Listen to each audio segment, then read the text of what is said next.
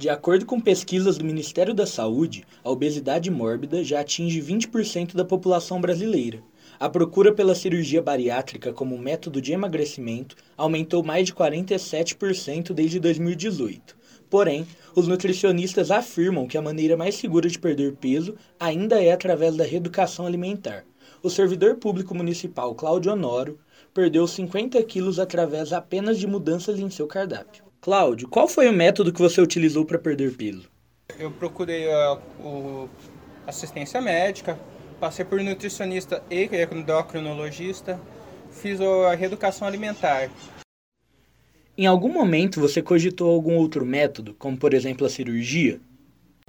A questão é que eu já conhecia os riscos da cirurgia. Então, sinceramente, por mais que minha situação fosse séria, sem uh, o risco da cirurgia e também o fato de que nem se, uh, a gente escuta casos que a cirurgia já não é tão efici eficiente. Tá, a pessoa tem uma perda no começo, mas acaba ganhando esse peso se não for feito o acompanhamento. Então eu achei melhor já fazer o acompanhamento e tentar sem um método tão invasivo. Foi a primeira vez que você tentou sério isso? Não.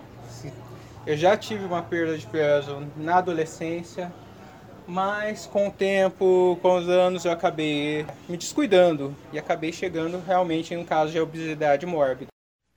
Durante o processo de reeducação, qual foi a sua maior dificuldade? No caso, os lanchinhos, aquelas pequenas, uh, aquelas pequenas distrações que a gente se acostumou tanto que a gente nem percebia mais o quanto já era hábito. Então, uh, o hábito, o, o famoso ataque à geladeira, o lanchinho, a porcariazinha de o junk food de toda hora, que a gente nem percebe que come e acaba somando lá na frente. A reeducação alimentar é um processo que continua na sua vida? A questão que é uma coisa que muita gente, uh, não, uh, muita gente acredita que a obesidade é uma coisa temporária. Não, se você é obeso, normalmente você tem uma predisposição ou um histórico já familiar. Então, é, não é uma questão de, ah, tá, agora eu estou num peso bom, agora eu posso descuidar é, vai ser sempre uma briga, você tem que saber e estar tá pronto para continuar brigando sempre. Para quem está tentando sair da obesidade, você recomenda a reeducação alimentar?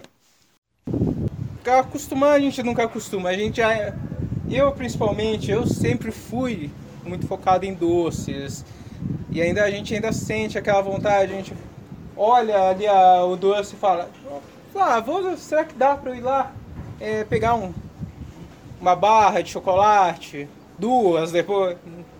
Aí você tem que estar sempre se policiando.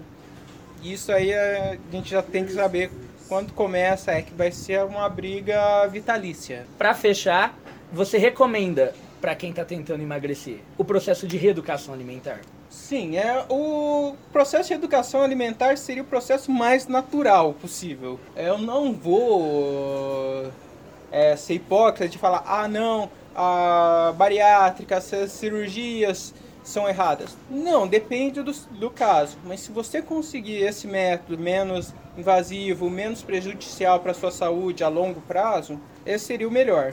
Se não for possível, é sempre bom procurar ainda um nutricionista, porque você vai precisar de uma readaptação, você vai precisar se acostumar a essa nova situação.